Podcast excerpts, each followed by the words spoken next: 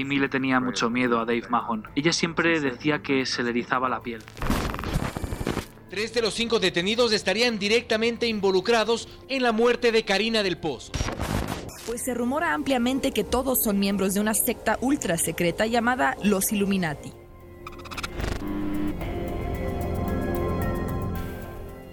Misterio a la carta.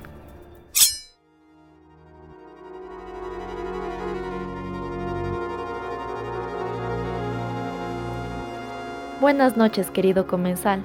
Bienvenido a la segunda temporada de Misterio a la Carta, un podcast que explora casos perturbadores que ocurren alrededor del mundo. Si no has escuchado los episodios anteriores, pues no esperes más, ponte al día y regresa.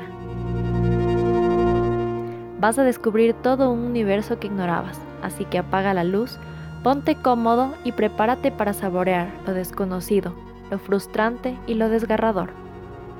Disfruta a continuación el menú del día.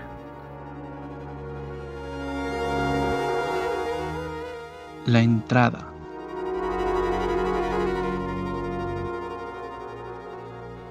Hola, hola, hola mis queridos amigos, feliz año para todos. Ya se acaba enero, ya sé, pero gente, ¿qué es el tiempo? Yo ya a este punto no tengo ni idea. Yo sigo en marzo del año pasado, así que el tiempo no existe.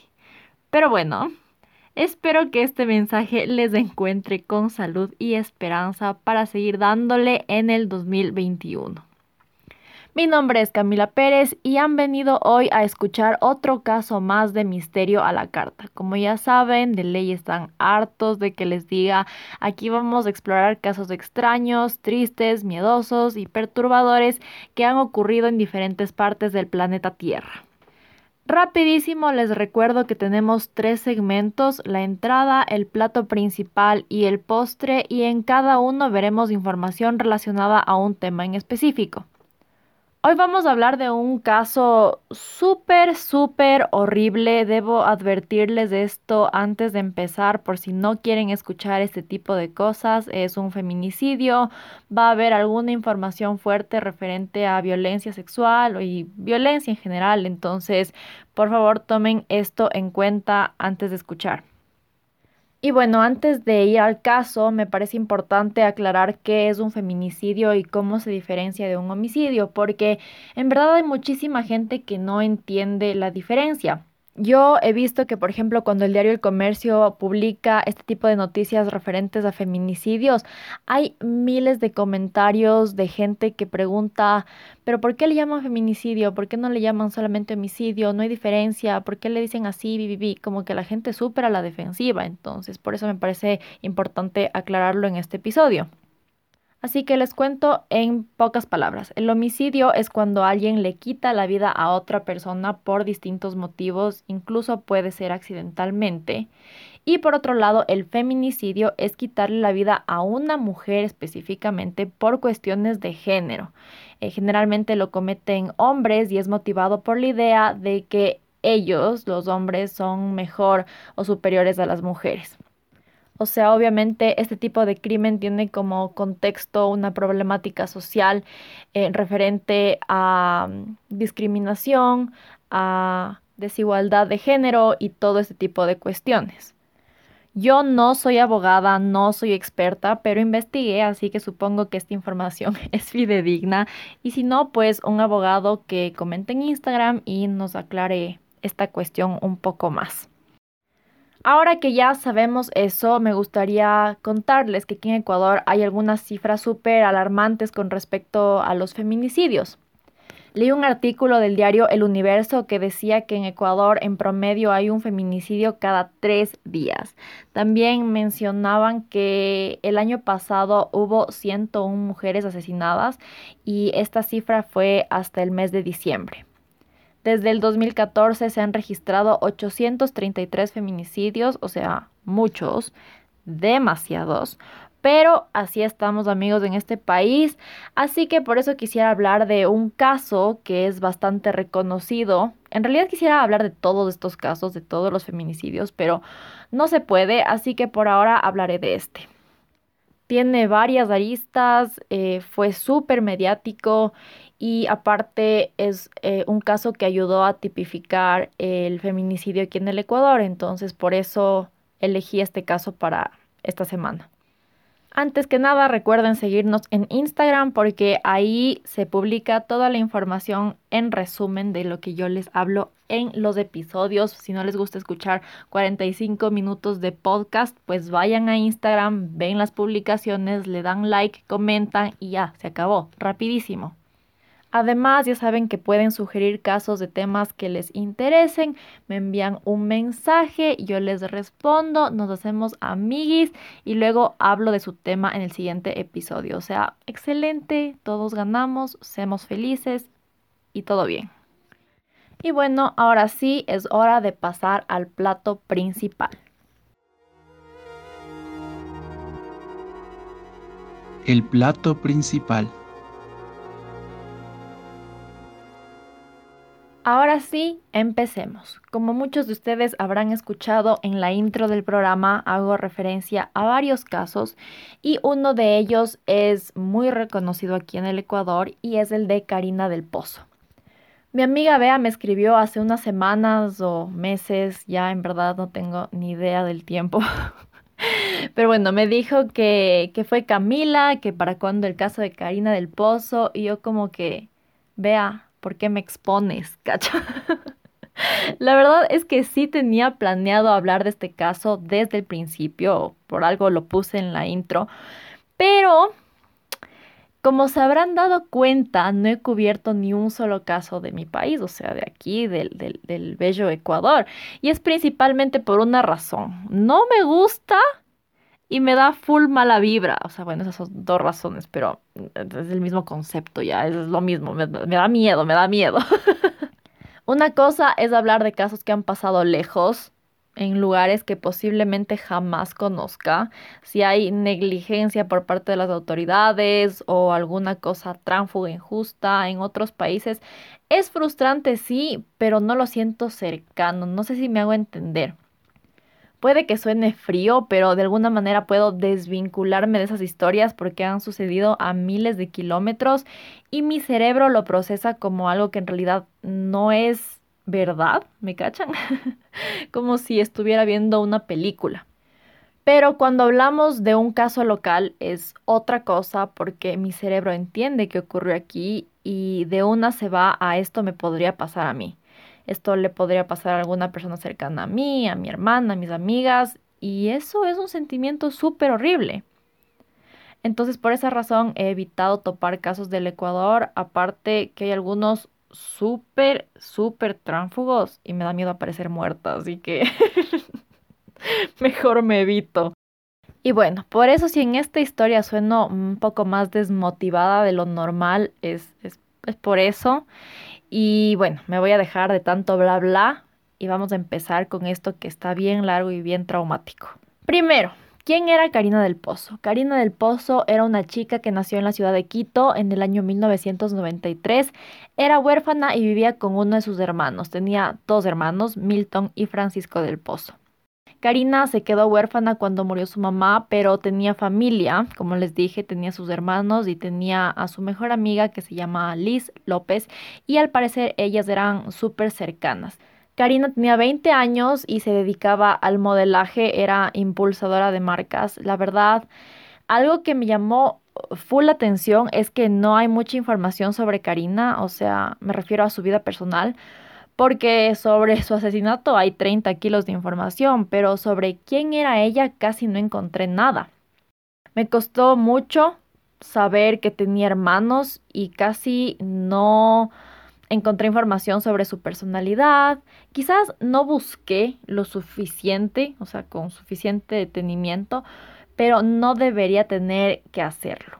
¿Me cachan? O sea, debería esa información ser un poco más común Generalmente lo es en este tipo de casos, se sabe más sobre la víctima, pero aquí no.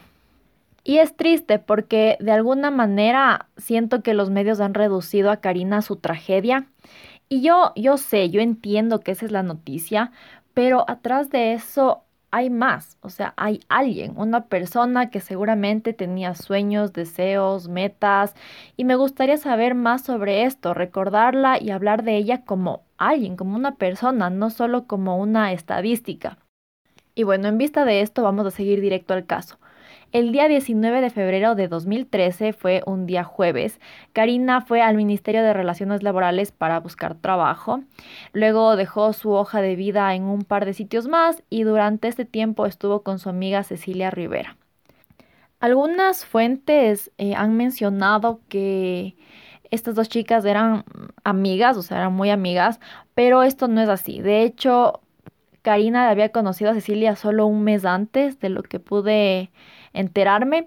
Entonces, más que amigas, creo que eran conocidas que se caían bien, porque ¿qué tan amigo te puedes hacer de alguien en un mes? O sea, no sé, yo, yo no he logrado, no sé si es que soy medio antisocial o qué, pero en verdad que eso a mí me parece bastante dificilito. Y bueno, continuando, a las 2 de la tarde las chicas fueron a un bar y se encontraron con otras personas. Entre esas personas estaba un man que se llama Juan Pablo Vaca. Bueno, la cosa es que estaban todos en esta reunión y Karina ya se iba a ir a su casa. Pero eh, Juan Pablo le dice como que no, quédate un rato más, luego yo te llevo a tu casa. Juan Pablo decidió llamarles a sus amigos David Piña, José Antonio Sevilla, Nicolás León y Manuel Gustavo Salazar y decidieron verse después para beber, ya saben, la típica. Estos chicos estaban haciendo una gestión en una concesionaria de carros y le dijeron que se iban a demorar un poquito. Yo sé que este detalle puede sonar irrelevante, pero necesito que se acuerden ya, porque sí, sí es importante. La cosa es que Juan Pablo, Cecilia y Karina se fueron a comprar trago y luego fueron al departamento de Juan Pablo que quedaba al norte de Quito por la Granda Centeno. Y bueno, pues ahí decidieron hacer una, una fiestuki o una fiestita o como le llamamos aquí más comúnmente una caída, que es como una fiesta improvisada con varias gentes y trago. Los que viven aquí ya saben cómo terminan esos planes, básicamente todos de hecho bolsa, borrachos y ya, o sea, siempre es así, es algo común y me refiero a que esto no es algo raro de, ah, de la nada se fueron a tomar en una casa, o sea, esto pasa siempre, o bueno, pasaba siempre antes, antes del coronavirus si bien esto empezó como miles y miles de reuniones aquí en Quito, no terminó igual. Y es porque esa noche Karina del Pozo desapareció. Al día siguiente, sus familiares y amigos, entre ellos Liz y otra amiga que se llama Aleja, empezaron a buscarla, obviamente, porque ya se dieron cuenta que nunca, que nunca durmió en su casa se involucró las autoridades y se empezó a investigar esta cuestión. Entonces, obviamente, lo que debían hacer es una reconstrucción de los hechos, hablar con la gente que la vio por última vez y tal. Y esto es lo que se supo al principio, o sea, cuando recién empezaron con las investigaciones. Aparentemente en esta fiesta en el departamento del Juan Pablo estaban bebiendo y todo. De lo que pude leer en una tesis de un chico de la Universidad Católica, se dice que Cecilia y Karina ya se querían ir y de repente llamó uno de sus amigos, o sea, de los amigos de Juan Pablo, este José Sevilla, y le dice como que no, no dejes que las chicas se vayan todavía, porque nosotros ya mismo llegamos y luego les podemos llevar a sus casas. Karina y Cecilia supongo que dijeron, bueno, esperemos a que lleguen y ya pues se quedaron un, rato más. Llegan estos fulanos, los que les dije hace un rato eran cuatro, José Sevilla, David Piña, Nicolás León y Manuel Gustavo Salazar. Y a ver, ese, ese nombre está un poco largo, así que solo le vamos a decir Manuel ya. Llegan a la fiesta y de lo que leí, Karina le conocía a José y a David, o sea, ya de antes. Incluso dicen que David y Karina habían tenido ahí una relación hace algunos años, entonces como que se reencontraron esa noche. Se intercambiaron números y todo bien. Este chico David no había tomado trago en algún tiempo, 18 meses para ser exacta, porque había estado entrenando y no bebía hasta esa noche, claro. Bueno, pasaron las horas y ya todo el mundo tenía que irse a su casa porque estaban en la última y Manuel y José todavía la daban, entonces em, decidieron que ellos iban a manejar porque no estaban tan borrachos como el resto. Eh, aunque yo creo que no se debe manejar ni un, ni un milímetro borrachos, gente, porque después te desmadras igual y eso no está bueno porque matas gente. Así que solo no, si tomaste, no, no, no, no cojas el carro, o sea, como que llama un taxi, un Uber, un algo a tu mamá que te vaya a ver, o sea, todo es mejor a que mates a alguien, ¿ya? Así que tómenlo en cuenta. Esto no tiene nada que ver con la historia, pero no, no hace mal a nadie recordarles. Prosiguiendo, Manuel era el del carro y pues ya él iba a manejar y, les iba a llevar al resto de gentecitas a sus respectivas casas. En este carro iban seis personas. El Manuel manejando, como ya les dije, José de copiloto, en el asiento trasero iban Karina, Cecilia, David y Nicolás. Y evidentemente estas personas fueron los últimos que la vieron a Karina, pero según ellos le dejaron en su casa y seguramente se escapó o algo. Eso fue lo que dijeron al principio. Aquí es donde la cosa se empieza a poner torcida. La gente no se tragaba ese cuento porque estas personas fueron las últimas en verla. Entonces es medio raro que de la nada la chica desapareció y nadie vio nada, nadie sabe nada. Entonces ahí es cuando se les empieza a ver un poco como medio sospechositos, pero obviamente no, nadie se, no, no les acusaban de nada todavía porque era muy temprano en la investigación y no se sabía absolutamente nada de nada. Ni siquiera se sabía bien dónde estaba la Karina, o sea, no se sabía si es que estaba viva, muerta, no había información al respecto.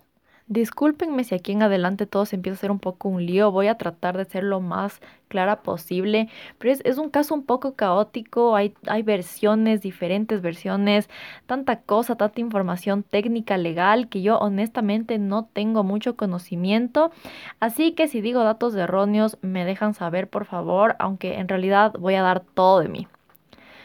Por eso procrastiné tanto hablar de este caso, porque de verdad no quiero cagarla, quiero decir la información bien.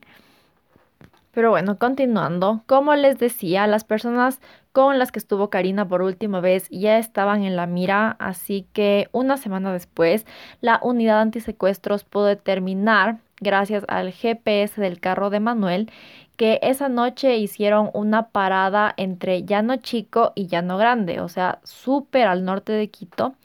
Y ese rato dijeron, debemos ir a ver qué hay ahí, porque seguramente encontramos algo. O sea, porque es raro, ¿cachan? O sea, paran ahí de la nada, eh, eh, en llano grande, llano chico, lejísimos, o sea, ¿qué hacían ahí? Entonces dijeron, no, vamos a ver de ley qué pasó. Llegan al sitio y empiezan a buscar por los alrededores a ver si encontraban algún rastro del paradero de Karina y se topan con una cadenita de búho que ya había estado puesta el día que desapareció. Eh, era una pista súper clara de que Karina estuvo ahí, entonces siguieron buscando y después de un rato encuentran el cuerpo sin vida de Karina abajo de un tronco. Voy a ahorrarme los detalles porque amigos, este fue un crimen tan violento que si de verdad quieren saber y son morbosos y son degenerados, pueden ir a ver en otro lado porque esto no es crónica roja del Canal 5. Algo que sí les voy a decir es que las autoridades notaron enseguida que Karina tenía golpes en el cuerpo y la ropa interior bajada, lo que les daba a entender que Karina fue violada. Y eso, en verdad, les juro, que a mí me rompe el corazón. Llevaron luego el cuerpo de Karina a la morgue y pues hicieron la, autopsia, los análisis necesarios y el 28 de febrero emitieron los resultados. La causa de muerte oficial fue desangramiento por fractura craneal y se confirmó la teoría de que fue violada. Como ya tenían de sospechosos a los últimos que la vieron, pues cogieron y les detuvieron. Les detuvieron bajo la sospecha de que posiblemente estuvieron involucrados. Es aquí donde empiezan las declaraciones. Eh, entre todas las declaraciones de la gente que estuvo con Karina por última vez, había el consenso del primer segmento, digamos, del viaje después de que salieron de la fiesta. Todos dijeron que salieron de ahí a las 2 de la mañana, luego fueron a dejar a Cecilia y ella le preguntó a Karina que si quería quedarse a dormir, pero le dijo que no gracias, que debía volver a su casa y les pidió a los otros manes que porfa le lleven primero a su casa, pero ellos le dijeron que no porque el resto vivía por la misma zona al norte de Quito y ella vivía más lejos, entonces que la iban a ir a dejar al final. Entonces le dejaron a Nicolás León em, ahí donde sea que Nicolás León vivía, no tengo idea. Y hasta ahí todas las historias coinciden. Después de eso, todo se empieza a poner podrido porque las versiones de cada uno variaban y eso ya indicaba que algo andaba de la mierda, honestamente. La verdad es la verdad, amigos. O sea, si ya te empiezas a inventar huevadas es porque hiciste algo tránfugo y, y no. O sea, no está bien. O sea, si es que sabes lo que pasó, no tienes por qué andar cambiando las historias, que no, que en realidad esto pasó así, asado, cocinado. Eso no está bien. Pero bueno, les sigo contando. Primero declaró Cecilia. Ella explicó que no tenía nada que ver, que todos los que estaban en la parte trasera del carro, cuando les fueron a dejar, estaban hecho pedazos, o sea, muertos de borrachos, que en verdad no podrían haber planificado por poco ahí el complot para matarle a la Karina. Eh, además que a ella la dejaron primero. Y para entonces eh, Karina seguía ahí en el carro viva. Leí que este GPS que tenía el carro del Manuel emitía una señal cada vez que apagaban el carro. Entonces, gracias a eso pudieron ver que en realidad sí pararon en la casa de Cecilia y que era improbable que ella haya estado involucrada en el asesinato. Bueno, no improbable, que era casi imposible que haya estado involucrada.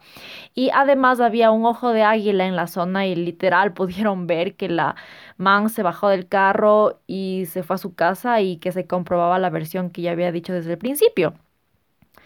Ahora, para esto, Cecilia estuvo presa durante casi cinco meses.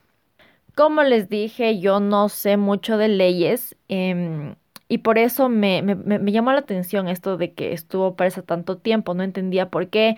Y en algunos videos que vi, la gente estaba súper molesta. Decía, ¿por qué estuvo presa si no había pruebas en contra de ella al principio? ¿Por qué le tuvieron ahí detenida? Y lo que me explicó mi amiga Belén, que es abogada, es que existe algo que se llama la prisión preventiva. Aquí en la página derechoecuador.com explican que la prisión preventiva es una medida la cual limita la libertad de una persona eh, para que se pueda ejecutar el proceso penal.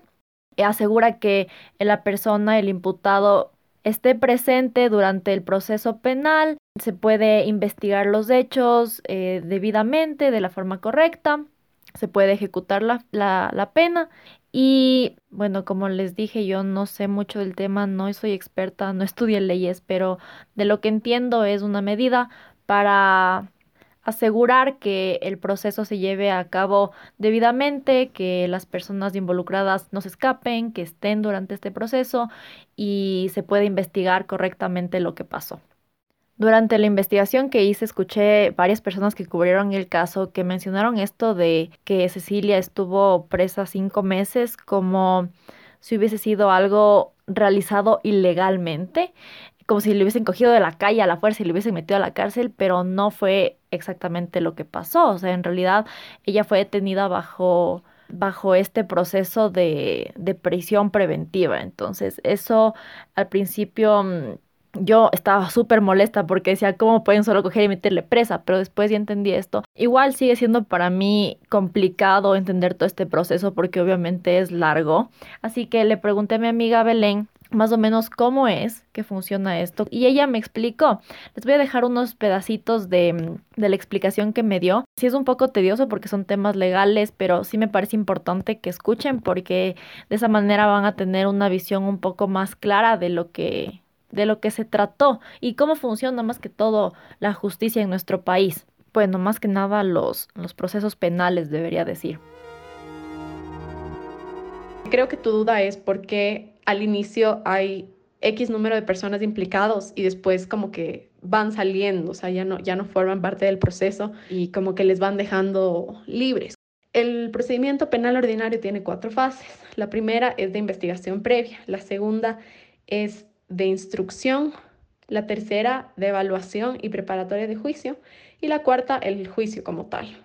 En la investigación previa, esta inicia porque existe una denuncia, o sea, en este caso sería la denuncia. En otros casos puede ser porque un juez en un procedimiento civil se dio cuenta que había un tema penal y le pide al fiscal investigue. Pero en este caso, el incidente o el crimen como tal, que en este caso fue en primera instancia la, desaparición de la Karina del Pozo, llega a oídos del fiscal por una denuncia, del modo que se haya enterado ya, pero la investigación previa inicia porque justamente la noticia de este incidente llega a oídos del fiscal y él dice, ok, voy a investigar. Entonces, en la fase de investigación previa, lo que intenta hacer el fiscal es como que armarse un panorama de todo lo que pasó. O sea, ahí sí es como que recoge todo, recibe todo, no se pone tanto a ver como que, a ver, esto es verdadero, esto es falso, simplemente como recaba cosas. O sea, reúne un montón de elementos que le puedan, según él, servir para decidir si es que formula o no la imputación. Entonces, obviamente hay diligencias de investigación, como son temas forenses, igualmente recepta versiones no oficiales, o sea, estas versiones no se hacen bajo juramento, sino que es como literal ir a preguntar, como que, ah, usted estaba ahí, usted vio, como que, a qué horas salió la Karina del Pozo del departamento del amigo, o si alguien le vio llegar a su casa, se va armando como su rompecabezas. Una vez que ya tiene estos elementos, si es que ha encontrado algo, se continúa con el procedimiento y comienza la fase de instrucción. Entonces se inicia esta fase de instrucción, que es la segunda, con la audiencia de formulación de cargos. Esta audiencia la convoca el juez por petición del fiscal. Y obviamente para este punto el fiscal ya tiene que tener elementos suficientes para poder deducir una imputación a determinadas personas. O sea, con toda la información que recabó en la fase de investigación, tiene que ya poder decir, o sea, como que estas son las personas que están como implicados. Entonces, esta etapa de instrucción tiene por finalidad como ya ir personalizando las cosas, o sea, ya no solo decir como que, ah, por aquí estuvieron implicadas estas personas, sino más o menos ya decir, a ver, estas personas como que, ¿qué hicieron? ¿En, ¿De qué manera estuvieron involucrados? Obviamente como ya se va haciendo más puntual y más más específico cada vez. Conforme va avanzando el proceso, el fiscal puede tener nuevos elementos que le cambien su, teoría del caso. Entonces ahí van saliendo varias personas de, de, la investigación porque se dan cuenta que en realidad no tenían nada que ver. Por ejemplo, leí que la amiga de la Karina del Pozo, esta chica Cecilia, ella estuvo con prisión preventiva incluso por un tiempo, pero luego conforme fueron investigando se dan cuenta que a ella le dejaron como primerita de todos en su casa. Entonces, para el rato que le matan a la Karina del Pozo, ella ya no estaba.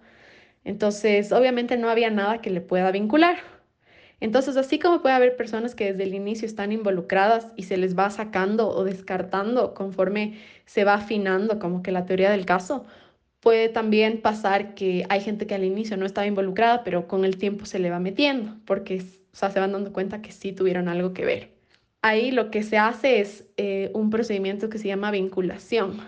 Es como que tú vas agregando personas al proceso que también tuvieron que ver y de pronto no estaban desde el inicio. De ahí viene la tercera etapa que es de evaluación y preparatoria de juicio, que este es más como de formalidades. O sea, para el final de la segunda fase de la instrucción es como que el fiscal tiene un montón de cosas. O sea, tiene un montón, un montón de cosas porque no discrimina lo que sirve de lo que no. O sea, hay ciertas cosas que, por ejemplo, son ilegales para que tú las lleves a juicio. Si te contaron un rumor y con base en ese rumor tú investigaste y encontraste más cosas que sí sean como más oficiales o más tangibles, te sirve. Y eso lo haces en la fase de instrucción.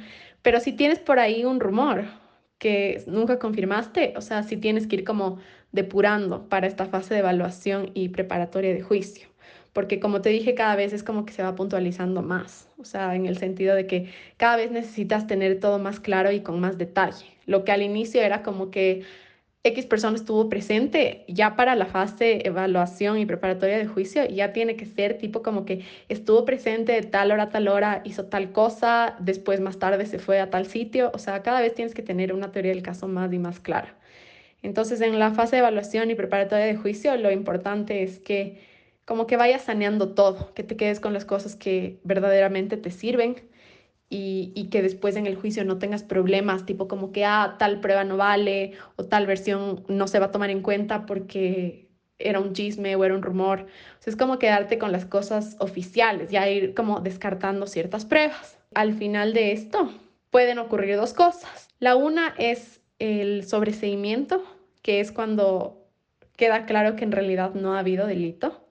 Y la última puede ser que de pronto sí hay delito, pero ponte, hay ciertos como excusas, o sea, ciertas circunstancias que te exculpan a ti de cometer un delito. Por ejemplo, si es que alguien quería abusar de ti y tú le mataste, obviamente viendo que se cumplan los requisitos para la legítima defensa, es como que tu conducta ya no es un delito porque lo hiciste en legítima defensa, o sea, ese tipo de cosas. O sea, ya, ya no te pueden volver a juzgar por el mismo tema. Y si no hay sobreseimiento, lo que hay entonces es llamamiento a juicio. Y ahí es que vas a la última fase, que es la fase de juicio. Y en el juicio lo que se hace básicamente es como que ya establecer una verdad procesal de cómo ocurrió el incidente, o sea, como que todos manejen una misma versión, que sea la versión oficial, se presentan alegatos de ambos lados, las pruebas y bueno, el juez decidirá. La mayoría de veces se decide tipo como la pena, o sea, hay muy pocos casos que es como que, ah, chuta, ha sido inocente porque con todas estas fases que tú ves, es como que ya si es que en verdad alguien es inocente, salvo que hay alguna truchada por ahí, ya te das cuenta antes. Entonces, si es que llegas a juicio, normalmente es para discutir tu pena. O sea, ya parece un podcast en sí mismo esto, pero eh, sí es como que un chance complejo en el sentido de que hay como muchas reglas para explicar cada fase, pero yo por eso he tratado de darte un resumen. Entonces, eso, amiga. Imagínense si es que eso es el resumen. ¿Cómo será tener que estudiar toda la carrera de derecho? Yo les juro que ya me mato mejor, o sea, eso suena demasiado para mi cerebro, pero, pero bueno, espero que con esta explicación em, que nos dio la Belén puedan tener un poco más claro cómo se lleva a cabo estos procesos. Em, yo que no sé nada de nada, pues sí entendí un poco mejor eh, todo, todo lo que pasó aquí. Entonces, sí, es una perspectiva que capaz a veces no se escucha en las noticias, eh, porque obviamente la gente lo, único que quiere escuchar a veces es como que a ver cómo le mataron. Entonces, no, o sea, yo quería ir un poquito más allá, quería averiguar un poco más cómo funciona esto y pues ahí está. O sea, después de escuchar el proceso que, que la Belén describió, entiendo que es una cosa tediosa, que es largo, que es una cosa que seguramente dura algún tiempo, suena complicado pero en verdad me parece denso que Cecilia haya tenido que esperar cinco meses en la cárcel solo para que le digan como que, ah, no, no, en verdad, ya vimos la cámara de seguridad y sí, usted es inocente, me cachan. Pero bueno, no me voy a meter a opinar más porque no sé lo suficiente para emitir comentarios al respecto, aunque ya lo hice. Continuando, eh, si no, esto va a durar 100 horas. Cecilia ya la dejaron libre por suerte y pasamos a la siguiente persona que declaró que fue Nicolás. Y él decía básicamente lo mismo que Cecilia, que él era inocente porque apenas después de que la dejaron a ella, lo dejaron a él. Sin embargo, probar su inocencia fue un poco más difícil porque no apagaron el carro cuando le dejaron, entonces no hubo esa señal para indicar que estuvieron ahí. Por suerte hubo cámaras igual de seguridad que mostraron que sí, en efecto, a Nicolás lo dejaron después de Cecilia y no estuvo implicado de ninguna manera eh, porque Karina seguía viva ese rato que le dejaron a él. Y bueno, para esto el caso ya era súper mediático. Eh, se pasó por todos los noticieros, en redes sociales, se hablaba de lo que pasó. Pero además de eso, les estaban atacando como que a estas personas sospechosas, incluyendo a Cecilia y a Nicolás, aunque no hayan tenido nada que ver. Eh, les tachaban de asesinos, de que son la escoria del mundo por poco. Y no es culpa de la gente, o sea, de la población, porque yo veo en las noticias que estas personas les detuvieron por presuntamente haber matado a una chica. Obviamente lo primero que voy a pensar es como que son culpables, como que les voy a mandar a la porra madre y, y ya pues, o sea, es, es una reacción normal.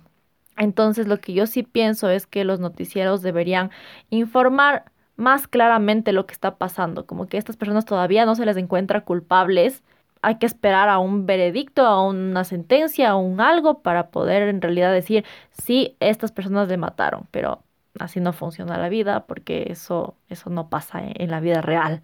Eh, pero ya, para esto ya solo quedaban tres sospechosos. Manuel, que manejaba, José, que estaba de copiloto, y David, que estaba ahí atrás con Karina. Empezó a declarar a Manuel y si todo ya estaba medio tránfugo antes, aquí la cosa ya se pone care pescado. Este tipo cambió las versiones como tres veces. O sea, eso ya no es de fiar. Yo a ese no le creería ni lo que reza. Entonces, no, algo me huele a mí a gato encerrado con este tipo. Dijo que llegaron a ese sitio y que la Karina se bajó. Después empezó a escuchar que Karina gritaba, así que él también se bajó y vio que David estaba encima de ella y que le pidió que le pase una piedra para matarla.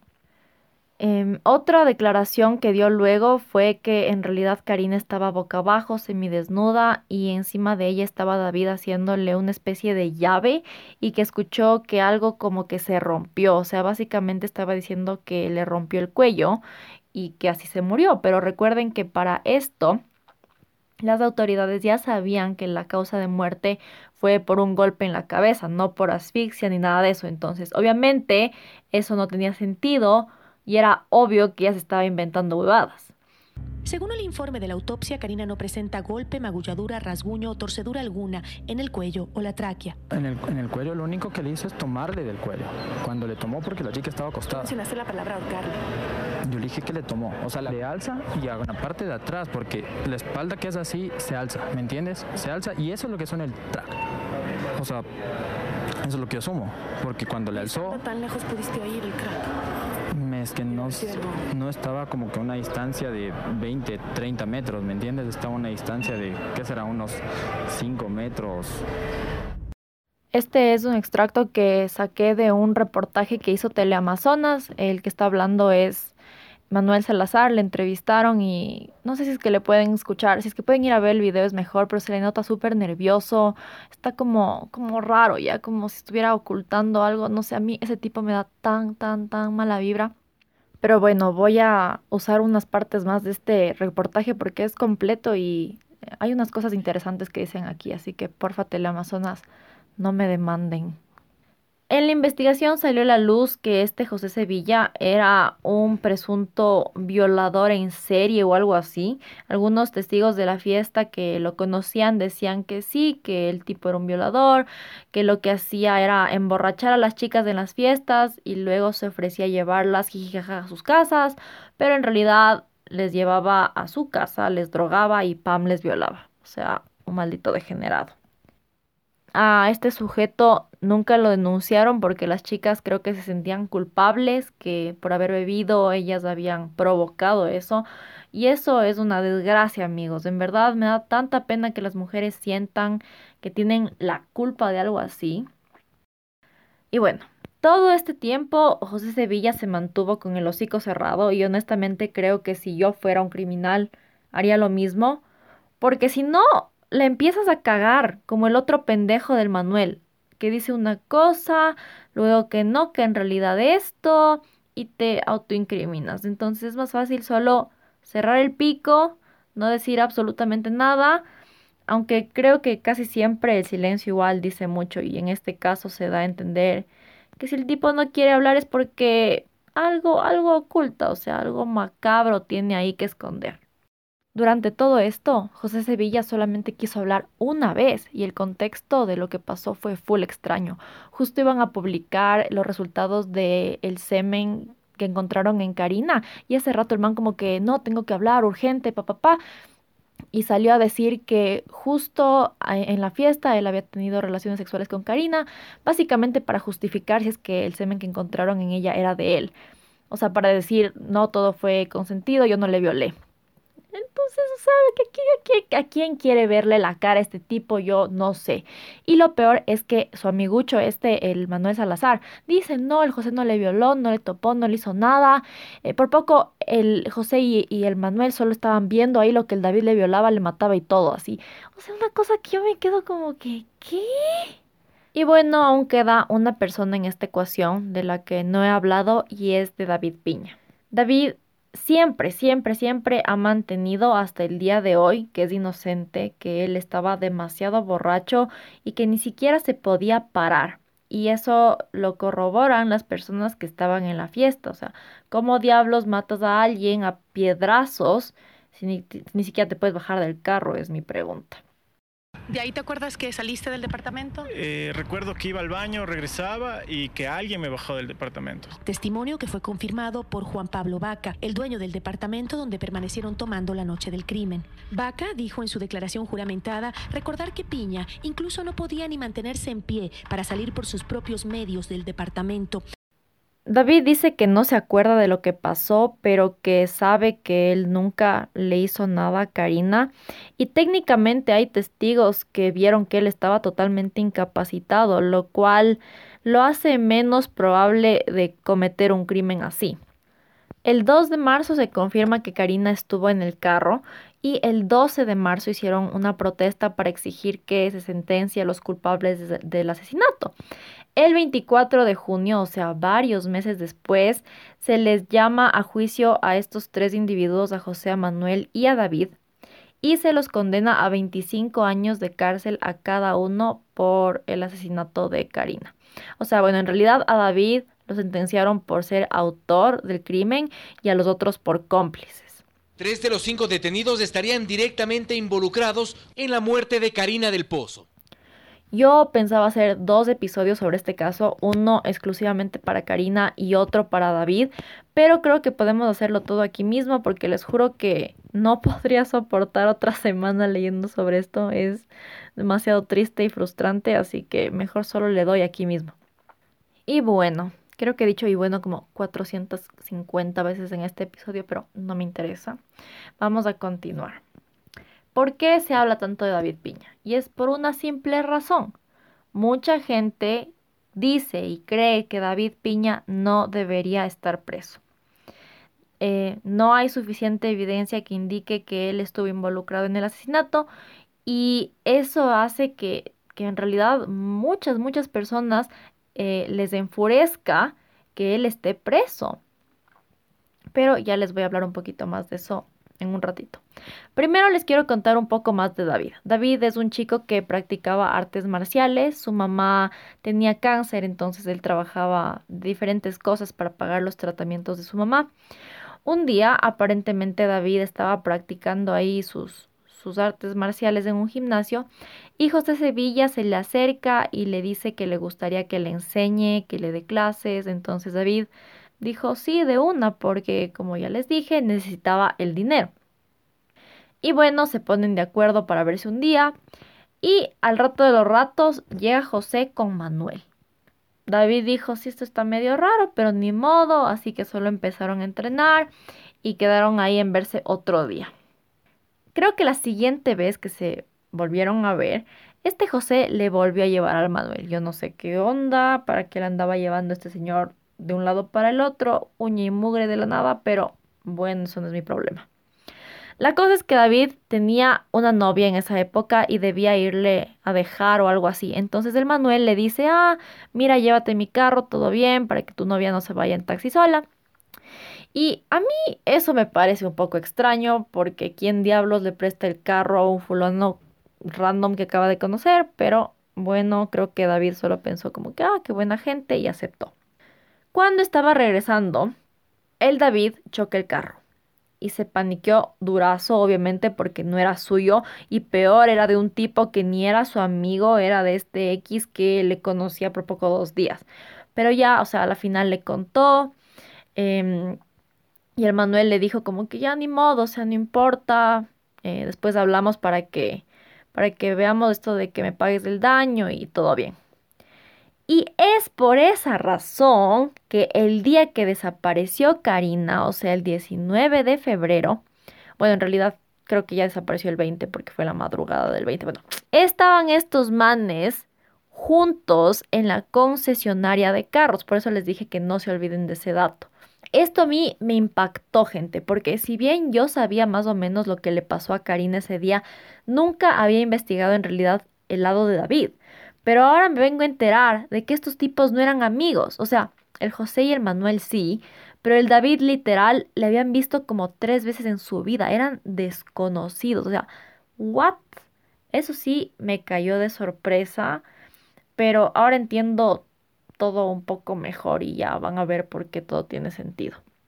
David Como pueden ver, estaba pasando un momento fatal. Su mamá estaba bien malita, chocó el carro de un X, estaba apretado de dinero y bueno, cuando el chico este, Juan Pablo, les invitó a tomar, él supongo que accedió para despejar un poco la mente y ya saben, tratar de divertirse un rato.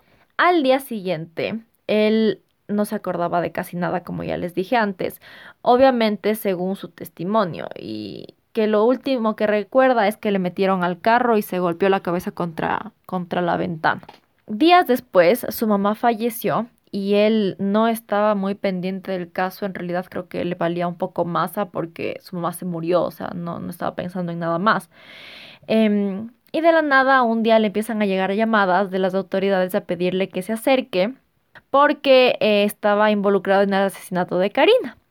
Él se acercó como le pidieron, pensando que, supongo que pensó que le iban a hacer algún tipo de interrogatorio rutinario, pero no se imaginaba, creo que ni por un pelo, lo que le iba a pasar. Ahora, si bien a David le sentenciaron a 25 años de cárcel, les voy a contar la evidencia que tenían para haber hecho esto. Primero, ninguna. Segundo, ninguna. Y tercero, ninguna. ¿Ya? Pero adivinen de qué sí tenían evidencia. De que probablemente David no estaba involucrado. La sangre de Karina se le encontró en varias partes del carro, pero siempre en la parte delantera, o sea, donde estaba sentado José y Manuel. Atrás, donde se suponía que iba David, no había ni medio gota de sangre. Y yo digo, matas a una persona a, a piedrazos, loco. Y luego te subes al carro y no hay ni una gota de sangre donde te sentaste. O sea, suena medio imposible. A mí me suena imposible. Segundo, a José y a Manuel les encontraron en los zapatos tierra del lugar donde hallaron el cuerpo de Karina. Ah, y no solo eso, al José le encontraron rasguñada toda la espalda, como si alguien en verdad se hubiese estado tratando de defender. Y me van a decir que eso no, no cuenta como evidencia. Ay, Dios mío. Me empiezo a enojar full en este caso, o sea, respira. Y adivinen qué, David no tenía ni media tierra en sus zapatos de ese lugar. Ni, ni media tierra, ni medio polvo, o sea, se va al monte a matar a alguien y no tiene ni un polvo en sus zapatos. Y los otros dos sí. ¿Por qué? ¿Cómo? Que lavó los zapatos antes de subirse al carro. O sea, me cachan. No, no tiene sentido. Y tercero, se les realizó un análisis psicológico a estos tres sujetos. El resultado de Manuel y José mostraba que presentaban algunos indicios de misoginia y básicamente presentaban un perfil criminal, mientras que David Piña no. O sea, yo digo, o este chico es un psicópata, el criminal perfecto que no deja ni un rastro de nada y puede mentir perfectamente, eh, o aquí hay gato encerrado. Sí, se encontró, se encontró ADN de él, eh, se encontró la tarjeta de memoria del celular de Karina en su billetera. Eh, los exámenes psicológicos demuestran que él y la otra persona son misógenos y sociópatas que el delito por el que se les investiga eh, coincide eh, con violencia de género. En cambio, mi examen psicológico del perito, que es el mismo perito que lo hizo Edo, que es un profesional dentro de la policía, eh, dice que yo estoy siendo objeto de manipulación mediática y estigmatización social y que no tengo el carácter para haber cometido ese delito. Entonces, bajo todas esas pruebas, nunca hicieron caso a nada y me sentenciaron simplemente por la mitad de la versión de él. Una versión en la que cambió siete veces de 62 testigos de policía que son peritos, eh, criminalística, UNACE, eh, testigos, psicólogos, no hay uno que a mí me vincule o diga el señor Piña se lo localizó en el lugar de los hechos eh, o tiene, tiene esto en su contra. No hay ningún testigo de fiscalía en contra mío. Este es un extracto de una entrevista que le hizo el medio Informe Enigma TV a David Piña. Lo pueden encontrar en YouTube. Se llama Caso Karina del Pozo. David Piña habla desde prisión. Es una entrevista larga, dura 45 minutos, pero creo que vale la pena verla porque es la única manera de conocer el lado de David Piña. O sea, saber exactamente qué pasó, qué tiene él que decir al respecto. Y aparte, él es un tipo súper inteligente, es preparado, estudió Derecho en la cárcel. Entonces creo que él entiende eh, exactamente las injusticias que se cometieron en su contra y puede expresarlas de mejor manera. Entonces, eh, sí les motivo para que lo vean si es que les interesa. Y se preguntarán entonces, ¿en qué se basaron para condenar a David Piña? Pues de lo que yo tengo entendido y después de leer todo este caso y escuchar el reportaje de la televisión, es que las autoridades se basaron en el testimonio de Manuel, el tipo que cambió la historia 100 veces, para condenar a David. O sea, ese señor dijo, sí, el David le mató. Y todos como que, ah, bueno, ya sí le creemos, pama la cárcel el David. Su versión es clave, pues fue su testimonio la única prueba con la que se condenó a David Piña como el autor material del asesinato de Karina del Pozo. O sea, díganme si eso no suena raro, si no suena injusto. En el año 2015 a David lo violaron en la cárcel una pandilla. Eh, se trató de suicidar el David, o sea, todo terrible. Así que obviamente él y su familia siempre han estado buscando eh, que lo saquen de la cárcel y si es que no es que le saquen, al menos que le trasladen a otro lugar. Y él siempre, siempre mantuvo que, que era inocente. David actualmente sigue preso. Por suerte sí lo trasladaron a otro lugar donde ya está, o sea, se encuentra un poco más tranquilo y en menos peligro. Em, de lo que he visto en las noticias, que su papá sigue buscando liberar a su hijo, pero hasta ahora no ha llegado eso a nada, creo. David sigue preso y la verdad es que a este punto yo no sé si logre salir antes de cumplir los 25 años que, que le sentenciaron. Y bueno, ahora que ya saben todo esto, es un caso fatal, triste, traumático. Mucha gente dice que si bien hay dos responsables presos, que son Manuel y José, no, en realidad no se hizo justicia del todo porque David Piña está encarcelado injustamente. Y bueno, ahora vamos al postre, en donde yo les voy a dar un poco de mi opinión y un par de datos más y ya terminamos con esto.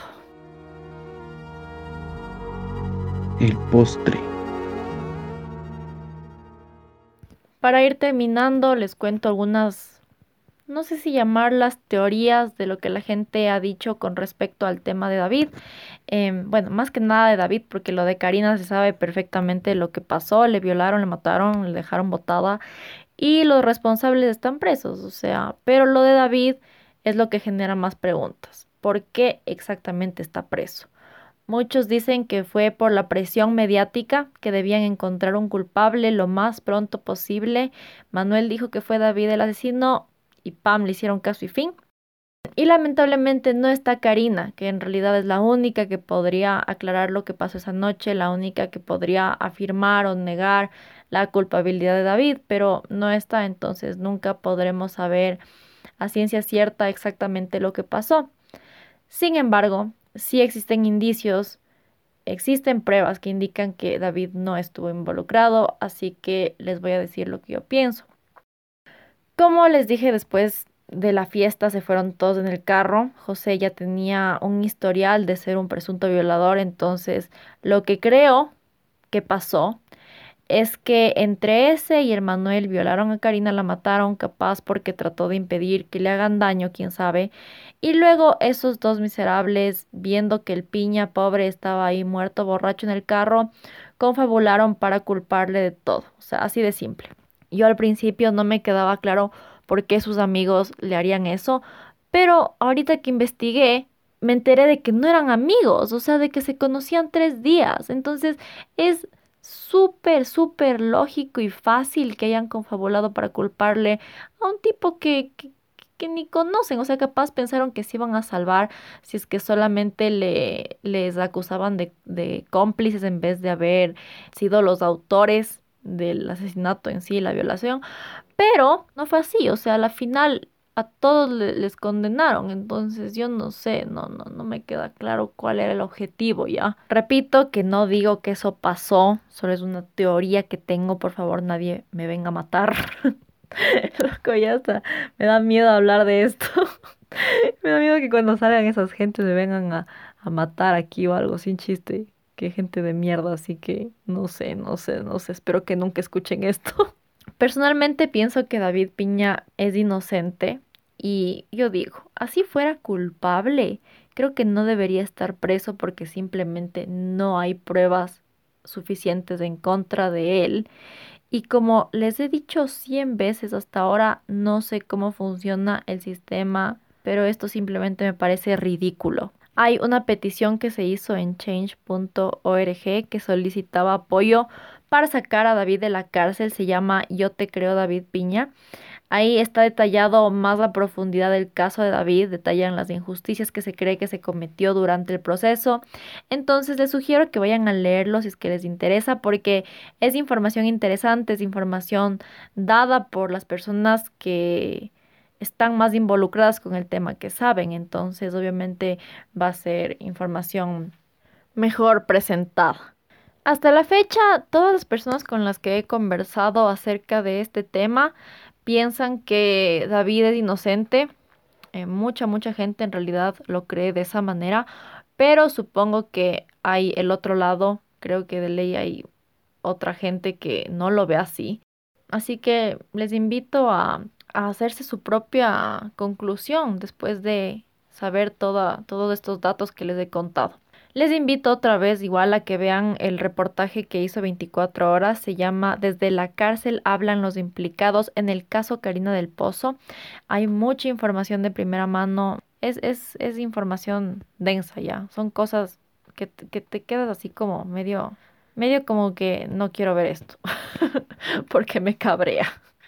En fin, ya voy a parar de hablar de esto porque en verdad me da muchísima mala vibra seguir con, esta, con este caso.